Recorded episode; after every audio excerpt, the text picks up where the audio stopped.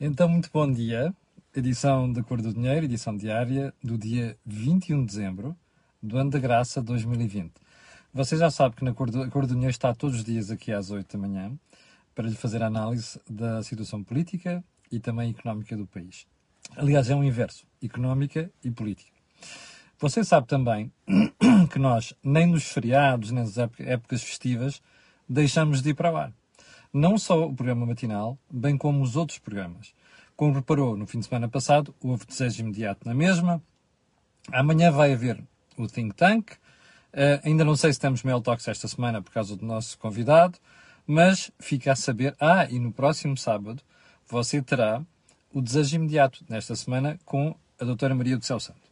Bem, uh, só um pormenor. No dia 24 de dezembro, como sempre, desde há 4 anos esta parte, vai também haver programa matinal. Não vai haver programa matinal no dia 25 de dezembro, dia de Natal, mas no dia 1 de janeiro de 2021 vai haver programa, como houve sempre. A Cor do Dinheiro, recorda-se, nasceu no 1 de janeiro de 2017. E, portanto, isso não vai falhar aqui. Bom, hoje, como já reparou, estou a fazer o programa a partir do carro. Um, e uh, temos uma lista e uma agenda muitíssimo extensas, aliás, como é habitual, na cor do dinheiro. Devo dizer que hoje de manhã, ao percorrer, ao rever os temas que tinha previsto para a agenda de hoje, tive inclusive que passar alguns dos assuntos para amanhã. Portanto, já vi, uh, este país tem muita informação, informação que carece de explicação. Então vamos lá à nossa agenda de hoje. E vamos começar, como sempre, pelo período antes da ordem do dia.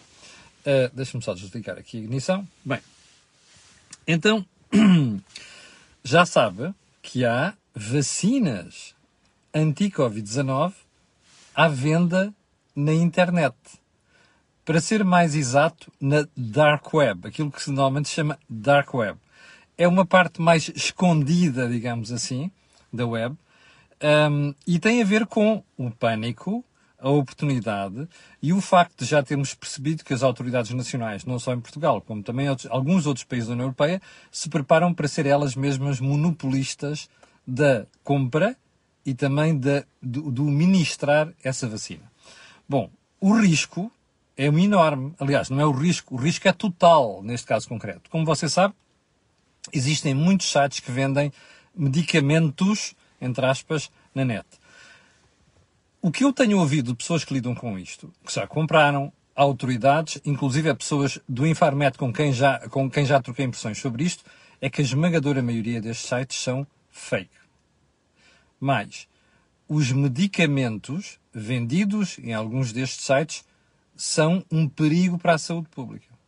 Bem, se isto já se passa com coisas simples e até outras menos simples, como disseram no Infarmed, por exemplo, a proliferação de venda de produtos para sexualidade, nomeadamente uh, na net, já são coisas que fazem mal à saúde. Imagina o risco que é, que é para não dizer o disparate total que é andar a comprar vacinas na net contra a Covid-19. Porque aqui nenhuma daquelas farmacêuticas está a vender vacinas para o mercado paralelo. Poder-se pensar, ah, está bem, mas às vezes nestas coisas há sempre alguém que desvia algumas coisas. Olha, não acredito, ok? Portanto, não compre nada disto. Uma coisa diferente é nós questionarmos se deve haver aqui monopólio do Estado a lidar com este assunto. Isso é outra história. E havemos de falar sobre isso oportunamente, como já falámos a propósito das farmácias e da campanha de vacinação. Mas isso é outra história. Bom, segundo ponto. O regresso da doutora Graça Freitas. A doutora Graça Freitas deu uma entrevista ao Sol. Vale a pena lê-la, porque independentemente de não estarmos de acordo com a senhora na forma como ela gera a DGS, a verdade é que, como já vimos, a alternativa é bem pior. Doutor Rui Portugal, como vimos na semana passada. Em todo caso, porque é que eu refiro isto hoje? Olha, porque parece que ela hoje vai já uh, dar cara pelas conferências de imprensa da, da DGS e nós só podemos uh, estar felizes com o facto de ela ter ultrapassado a doença. Por mais discordâncias que a gente tenha, é bom dizer isto. Terceiro ponto. A ACAP, a Associação do Comércio Automóvel de Portugal, através da figura do seu presidente Helder Pedro, que eu conheço há muitos anos, pai, há mais de 20 anos, uh, diz que quer reverter a penalização dos híbridos. O que é que isto quer dizer? Como sabe, o governo descobriu, descobriu, assim, do pé para a mão, que um, uh, os automóveis, automóveis híbridos não estão a ser verdadeiramente híbridos na utilização por parte dos utilizadores, de quem os compra. Sejam empresas, sejam particulares. Ou seja, a pessoa beneficia da isenção fiscal do IUC, beneficia de, de, de, do desconto do IVA, uh, da redução do ISV, tudo isto. E o problema é que depois não utiliza a parte elétrica, não é? Eu, eu acho isto uma estupidez, sempre achei, já disse, já falei sobre isto aqui várias vezes. Por exemplo, as pessoas ignoram que num híbrido, ou seja, um híbrido plug-in, não é um híbrido daqueles que o motor próprio carrega as baterias. O híbrido plug-in plug é aquele que nós vamos à tomada elétrica e ligamos ali uma ficha. E aquilo carrega as baterias. As pessoas esquecem-se, quem compra estes carros, que aquelas baterias pesam 200 a 300 kg. Ora, isto é o peso de 4, em alguns casos, 5 pessoas no carro. Ora, aumenta o consumo. Portanto, estarem a utilizar, comprar automóveis híbridos para terem peso de 200 ou 300 kg de baterias e depois não utilizarem é uma estupidez, porque aquilo aumenta o consumo. Mas pronto, vamos, de, vamos assumir que a vantagem fiscal é maior e de facto é. E as pessoas fazem este disparate. Bom, a verdade é que o governo ou quem legislou sobre isto, aquela pancada ambientalista do o híbrido é que é, e não sei das quantas, aliás, as pessoas ignoram que os híbridos é uma tecnologia para morrer. Ignoram isto.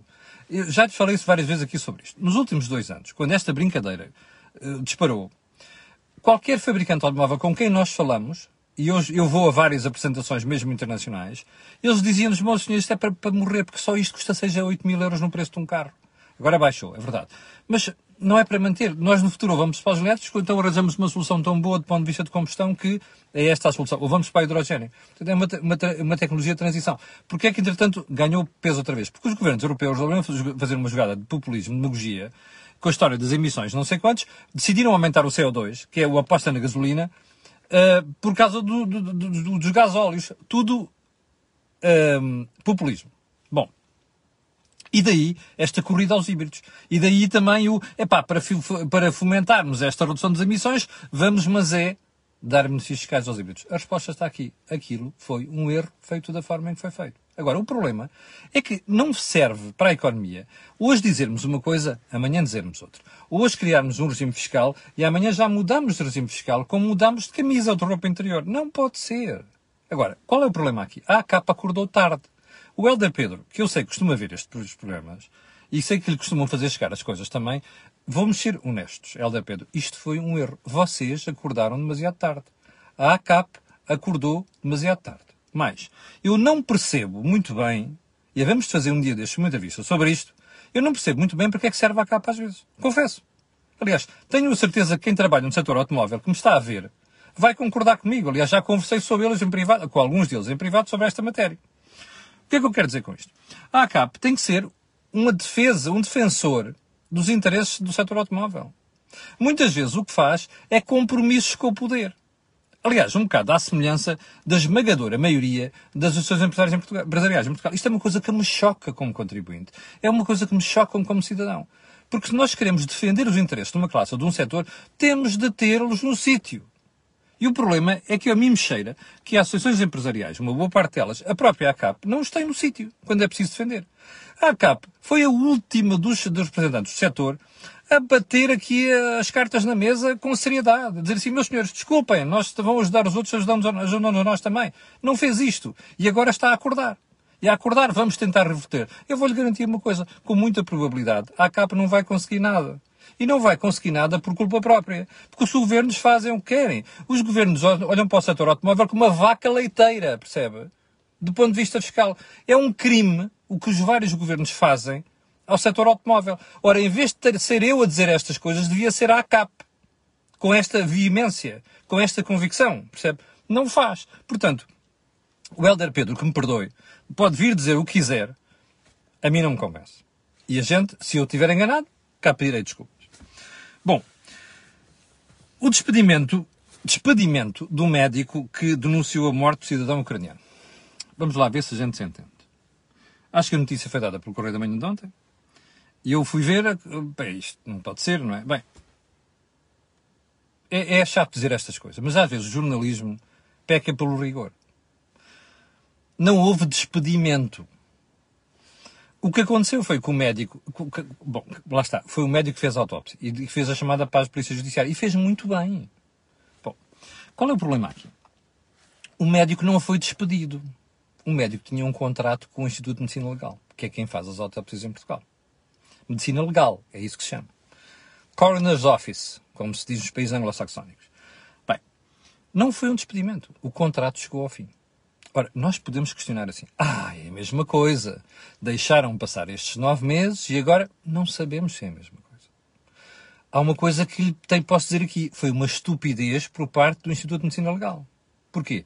Porque ao não renovar o contrato do médico, alegadamente porque ele terá divulgado umas imagens de uma autópsia de um cadáver, não sei das quantas, eu não conheço o caso em detalhe, mas foi uma estupidez tê-lo feito agora. E porquê? Porque passou para a opinião pública a suspeita de que não, a não recondução do médico pode ter tido a ver com o que se passou. Nós que podemos garantir, garantir isto não. Mas o IML, o Instituto de Medicina Legal, também não pode garantir que não fez isto com outro intuito qualquer. E isto é que é negativo. E isto é que é mau. E isto é que é péssimo para a imagem da instituição e também da própria democracia. Porque isto levanta sempre suspeitas. Agora, o que também não pode acontecer é nós, jornalistas, darmos estas coisas, depois chamar de sem sequer pôr umas aspas. Até porque ontem eu depois fui ver com algum detalhe, com algum detalhe, sim, com algum detalhe, o artigo do, do jornal em causa, e é verdade, o que é que perpassava ali? A sensação de que há uma dissonância entre o conteúdo do texto e o título. Você dirá, é do Correio da Manhã? Não, é um problema geral do jornalismo em Portugal. Aliás, eh, você já me viu questionar aqui várias coisas. Portanto, vamos ver se somos rigorosos com estas coisas. E com isto eu não estou a ilibar o Instituto de Medicina Legal. Acabei de dizer, acho que foi um erro ter feito as coisas como fez. Assim como é bom que se esclareça, e eu espero que o inquérito em causa, que se vai levantar por causa disto, esclareça se havia mesmo razão, ou se o IML tem razão ao dizer que o médico exorbitou das suas funções e fez coisas que não devia ter feito, como divulgar fotografias de uma autópsia. Eu não sei. Vale a pena esclarecer isto, para depois não ficar na sociedade aquela suspeita de que, epá, aquele tipo fez aquilo de propósito. Aqueles tipos fizeram aquilo de propósito, que é não reconduzir o senhor. Bem, qual é o ponto seguinte? Um, os preços das vacinas compradas pela União Europeia. Ninguém sabe quanto é que se pagou por aquilo. Nós, Portugal destinou quase 200 milhões de euros para aquela brincadeira. Houve uma secretária de Estado do Orçamento belga, Eva Blecker, que disse inadvertidamente publicou o preço das vacinas. Aliás, elas estão disponíveis. O meu jornal, o Jornal de Negócios, divulgou isto ontem. Vá lá ver. Eh, se quiser, eu depois publico aqui. O que é que há a retirar disto? É que as empresas que fizeram um acordo com as instituições da União Europeia, nomeadamente com a Comissão, não querem que se saiba quanto é que se pagou. Eu faço parte do acordo de confidencialidade. Desculpem lá. Não pode ser. Nós, contribuintes da União Europeia, temos o direito de saber o que estamos a pagar e quanto é que estamos a pagar pelas vacinas. E, portanto, espero que os vários governos e a própria Comissão Europeia cheguem a acordo para te explicar o que é que o contribuinte europeu está a pagar por isto. Percebe? Porque isto não é eu do meu bolso pago. Isto é dinheiro do contribuinte europeu. Mas se quiser, vá lá ver os preços. Ponto seguinte. Eduardo Cabrita alargou o inquérito ao CEF, Serviços Estrangeiros e Fronteiras. Tardou. Hum? Eu vou lhe dizer uma coisa. Eu normalmente apoio as autoridades de segurança. Mas há uma coisa que me preocupa. Nós sabemos de muitos casos que se passam no CEF. Eu não tenho falado disso aqui. Não é o assunto fundamental da Corte de Dinheiro. Mas nós sabemos isso. Aliás, eu já vi agentes do CEF a atuarem. Eu já vi. Prestes a embarcar e dentro do avião. Já viajei com pessoas que iam ser expulsas de Portugal. Com o agente do CEF ao lado, algemados. Já vi mazelas físicas em pessoas que estavam à guarda do CEF. Já a vi, não me contaram. Isto é dizer o quê? O CEF é tudo mau? Não. Até porque às vezes as pessoas reagem fisicamente mal e o agente da autoridade tem que responder. Mas há uma coisa que nós sabemos as condições em que aquilo está feito nos aeroportos não dá transparência. Não há câmaras de lá dentro, por exemplo. Os interrogatórios não são gravados. Isto não pode ser. Porque senão vai ficar sempre a suspeita de que alguma. Por exemplo, as denúncias dos últimos dias. Eu vou lhe dizer uma coisa: vamos assistir uma série delas. Umas são verdade, sim. Outras são mentira, não tenho dúvida nenhuma. Alguns exageros vão aparecer, De certeza.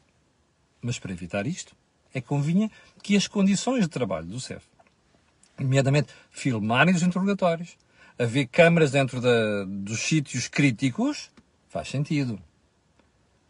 O que não faz sentido é o ministro Eduardo Cabrita continuar no cargo. Até porque, como vimos na semana passada, eu não sabia disto, descobri sexta-feira. Quando o ministro anunciou o inquérito àquele inspetor do CEF no Parlamento, fez-o indireto, sem avisar primeiro o visado. Desculpem.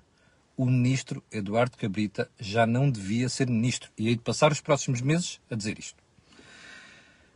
Última questão neste período de do dia, que já vai longuíssimo hoje, é a balbúrdia comunicacional sobre a pandemia, e que não é exclusiva de Portugal. Quero ver um exemplo? Vá lá ver as imagens de Londres na véspera de começar o confinamento. Quando o governo inglês, aliás, o governo inglês é um desastre total. Desde o Boris, não sei das quantas, até ao Matt Hancock, que é um tipo da Ministra da Saúde, é tudo uma cambada. Em alguns casos chegam a ser piores do que nós em Portugal, percebe? A forma como fizeram aquilo, a história do. Já vamos ver a seguir. Então há uma estirpe diferente em Inglaterra que soube desde novembro e que já representa 60%, casos, 60 dos casos de transmissão e não avisaram Bruxelas sequer. Não avisaram os outros Estados da União Europeia. Agora é que estão a dizer que estão fora de controle. Isto, meu Deus, é típico dos países latinos. Não estava à espera disto do governo de Sua Majestade. Já vamos lá isso. Então vamos ao ponto principal do, da cor do dinheiro de hoje. A autoridade tributária saiu de pistola na mão em relação aos pagamentos especiais por conta. Um, e porquê é que acontece? Você recorda-se que há vários meses as empresas estavam a dizer assim, ah, mas o governo não regulamenta isto, ficou plasmado no, no, no orçamento suplementar, a disposição de que as empresas podiam reaver o que pagaram, naturalmente a mais, dos, dos pagamentos especiais por conta desde 2014 a 2021. 2021 é o último ano em que podem pedir esse reembolso. Mas o que é que o Governo fez, resolveu fazer? Nosso amigo Mendonça Mendes, que está ajustado dos impostos, veio dizer, bom, afinal já podem pedir. Apresentam as continhas, já podem pedir. Mas, e aqui o mas é muito importante, é, vocês ficam sujeitos a mecanismos de controle tributário um, incluindo o âmbito inspectivo, está no meu jornal, manchete do Jornal Negócios de hoje, passas para publicidade. Para quê? Para permitir uma apropriada avaliação e identificação do risco inerente às empresas que pedem a devolução do, do PEC, do pagamento especiais por conta. Bom, e então, um, isto enquadra-se naturalmente no processo de uh, fiscalização para saber se não há evasão fiscal, não é? Um, e então, como diz o Secretário de Estado, é condição essencial para obter uma maior justiça fiscal. Ou seja, deve incluir medidas especificamente adaptadas às circunstâncias concretas da atuação da inspeção tributária aduaneira. Isto é o seguinte. Bom, como você sabe, o pagamento especial por conta não é, não confundir com pagamento por conta, ok? Pagamento especial por conta. Foi criado em 1998, no final de, do século passado. E a ideia era o quê?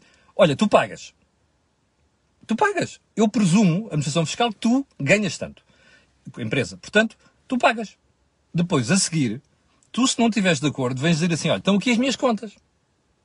E, portanto, vocês agora, se quiserem, examinam e veem que eu paguei a mais. Atenção, com dois pormenores. Quem pede essa inspeção és tu, na empresa. Mas, se não te der provimento, tu é que pagas isso. Eu não te devolvo nada. Isto foi uma forma de combater a evasão fiscal. Pífia. Isto não se faz assim. Isto foi uma estupidez da administração fiscal portuguesa. Aliás, obsoleta antes da reforma feita pelo Dr. Paulo Macedo, quando foi para a Direção-Geral dos Impostos. Bem, o que é que acontece? Em 2019, isto, as empresas deixaram de ser obrigadas a fazer isto. O problema foi aqueles pagamentos especiais por conta, desde 2014 a 2021. E agora, quando elas tiverem a veleidade de pedir a devolução, o que vai acontecer é, atenção, a gente pode ir lá. Isto faz-se não. Isto é o fisco a amedrontar as empresas. Porque, de facto, algumas delas faziam os impostos, né? ou não pagavam aquilo que deviam pagar. Caramba, isto é. Olha, podes fazer, pá. Eu, estás a ver? Já tinha aqui pistola na mão. Bom, então se for quiser ser um bocadinho mais discreto. Olha, está a ver aquela cena do Far West?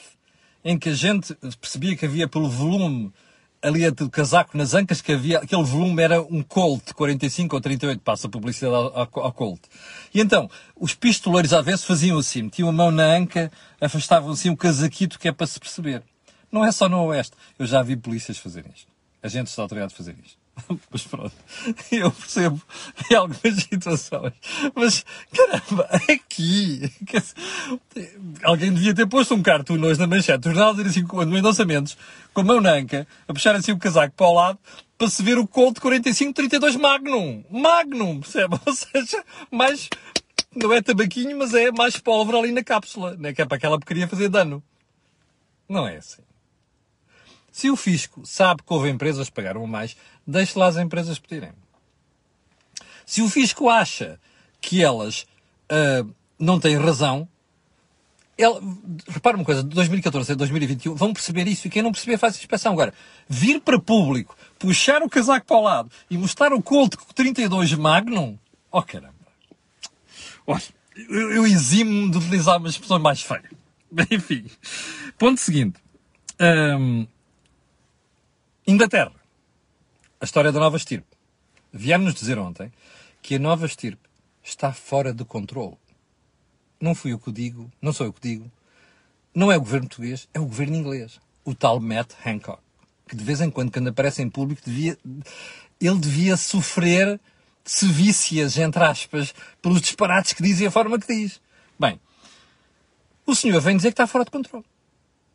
Isto é eu estou estupefacto. Então, dentro de uma união, bom, estes tipos estão mesmo de saída. Se calhar estão mesmo de saída. Fazem o que querem. Esta brincadeira anda a rolar em Inglaterra e no sul da Inglaterra e Londres parece estar toda contaminada por isto há, um mês. Agora é que avisam. Surprise, surprise, 10 países europeus, inclusive Portugal, já fecharam as fronteiras. A Inglaterra restringiram, naturalmente. Não é? Foi aquilo que a Inglaterra fez com Portugal durante as férias. Nós podemos dizer, ah, também, mas nós é que nos lixamos que eles vêm para cá. Paciência. Agora, não é aceitável. Percebe que as autoridades de saúde europeias não tenham sabido disto. E agora sabem que já está fora de controle. Bom, vai-nos a verdade, como já explicou das DGS, Deus queira, tenho razão, que embora o mecanismo de transmissão seja 70% mais rápido ou mais, um, ou mais facilmente transmissível, o que quiser. Valha-nos também, espero que seja verdade, que pode ser que aquilo não tenha a gravidade que tem, porque, uh, como explicou o virologista Pedro Simas ontem nas, nas televisões, um, uh, a vacina pode atuar sobre um outro parâmetro e, portanto, aquilo não vai ter a gravidade que seja o que for. O problema é que não pode acontecer isto. E não podemos ter autoridades europeias, governos europeus, a faltarem ao dever de divulgar informação sobre assunto tão sério e sobre assunto tão grave quanto este. Vamos ver essa consequência disto tudo, nomeadamente se chegar a Portugal, seja não tem uma aceleração de casos, porque parece que é isso que, que acontece. Não tanto a mortalidade, mas a aceleração na disseminação desses mesmos casos. Bom, hum, Bom, esta informação da DGE sobre uh, não há problema nenhum, isto não vai ser complicado, Deus queira. Nós não sabemos, eu não vou especular aqui, apenas posso dizer, ficaria preocupado se fosse só a DGS. Pelos vistos, não é. Porque a DGS já sabe, como sabe, balbúrdia comunicacional é uma coisa que eu tenho dúvidas. E, aliás, motiva-me sempre dúvidas aquilo que diz. Mas, como foi o Pedro Simas, cientista, a, a, a, a confirmar isto, eu vou acreditar, para já. Ponto seguinte. Ontem ficámos a saber pelo, pelo Dr. Marcos Mendes que, afinal, está a esmagadora maioria da população vacinada até setembro, terceiro trimestre, e que vão ser para isso quase cerca de 7,5 milhões de pessoas. Não sei se é verdade. Dr. Marcos Mendes já disse várias vezes aí coisas que depois não se confirmaram. A última das quais foi quando é que chegava a vacina, quando é que começava a vacinação, não sei das quantas, e agora já sabemos pela boca do próprio coordenador da, da, do plano de vacinação, que isto afinal foi tirado um bocado lá mais para a frente. Não faço, não faço ideia, não sabemos. Se for assim, repito, será uma grande notícia, porque significa que a esmagadora maioria da população portuguesa estará vacinada e nessa altura uh, uh, tudo isto muda. Toda, toda a, maré que está aqui em cima, a maré extraordinária de setembro, não é? muda. Vamos ver se é mesmo assim. eu, eu vou deixar esta história da falta de vergonha do coordenador do plano da vacinação para amanhã porque isto é muito se liga. Você, nas últimas duas semanas, ouviu-me criticar aqui violentamente o Dr. Francisco Ramos e a estratégia do governo de pôr as vacinas só nos centros de saúde.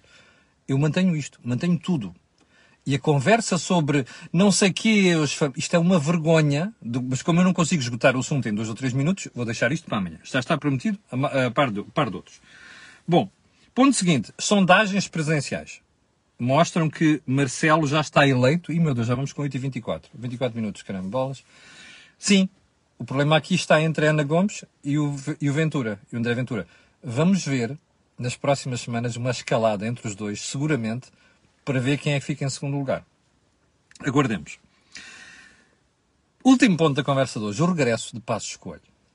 Passos Coelho criticou violentamente o governo na sexta-feira à noite um, por dois pontos essenciais. Primeiro, o comportamento lamentável nesta história do encobrimento barra reação à morte do cidadão ucraniano Igor Omeniuk. Em segundo lugar, por causa da reversão da privatização da TAP. Sobre isto eu tenho dito muita coisa e ainda haverá muito mais para dizer. O que eu queria pegar nisto, porque é que eu trouxe esta matéria hoje? Hum, porque é que as intervenções de Passos Coelho agitam tanta gente? Na esquerda e na própria direita. Na esquerda eu explico-lhe porquê. A esquerda tem um pó desgraçado a Passos Coelho. Porque Passos, Passos Coelho foi o único primeiro-ministro dos últimas três décadas que o esteve no sítio. Nem Cavaco. Percebe? Ele recebeu um país falido e um plano pedido pelo PS à troca. Ouviu bem? Pedido pelo Partido Socialista, na pessoa de José Sócrates e Teixeira dos Santos, à Troika. E implementou. Sacrificou a política dele Passos Coelho do PST. E implementou. E a esquerda sabe muito bem, tem ali um problema. Foi responsável por aquilo mas passa o tempo a insultar Passos Coelho, que é para desviar as atenções do principal. Como diz, nunca esqueça da imagem de Joaquim Aguiar. Está a ver um palco, está a ver os projetores. Às vezes os projetores vão para onde não devem ir para ocultar o que está na sombra. Ora, o que está na sombra foi o papel, papel do Partido Socialista, na bancarrota, ou na pré-bancarrota, e chamar a Troika. Portanto, como o Partido Socialista tem ali um problema e a esquerda, insultam o Passos Coelho para desviar o problema. Atenção, não, o problema é do PS. Portanto, é esta a razão. Porquê é que Passos Coelho incomoda a direita? Porque quem está no poder, no PST, não vale nada. Percebe? Literalmente. E a prova de que não vale nada é que as sondagens continuam a dar à esquerda com maioria em Portugal. Depois desta desgraçada, desgraçado comportamento em matéria de pandemia e até de economia. Há de mudar, há de, porque isto vai ficar muito pior. Mas o problema é que a esquerda tem uma razão, a direita tem outra. Bem. Mas há gente próxima da atual direção do PST que está borrada de medo, é esta a expressão, do regresso de Passos Coelho. Eu não falo com ele há muitos meses. A última vez que falei com ele foi nas vésperas da morte da mulher. E, e já falei so, sobre isso aqui. Não sei se Passos Coelho, nem tenho falado sobre o regresso. Nunca falei com o Passos Coelho sobre o regresso dele. Não sei. Mas há uma suspeita que eu tenho. Passos Coelho a voltar à vida política vai ser para candidato presidencial. Posso estar enganado. Não faço ideia. Agora, há um recado que tenho para a esquerda. Para vocês podem dar os pinotes que quiserem. Fazer mortais encarpados que quiserem. Flick-flacks ao contrário e o raio que os parta. Ok? Mas há uma coisa que a história vai registar.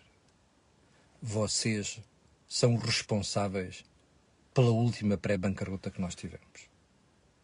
Mais, quem começou a austeridade foi o José Sócrates. Ok? Em 2010. 3. A história vai registar que a borrada é vossa, da esquerda. Ok? Como registou que a borrada da intervenção do FMI em 2003, perdão, em 83, foi do Dr. Pinto Balsemão, líder de um governo do PSD. A história não perdoa, meus amigos. Vocês vão ficar na história como responsáveis pela última pré-bancarrota.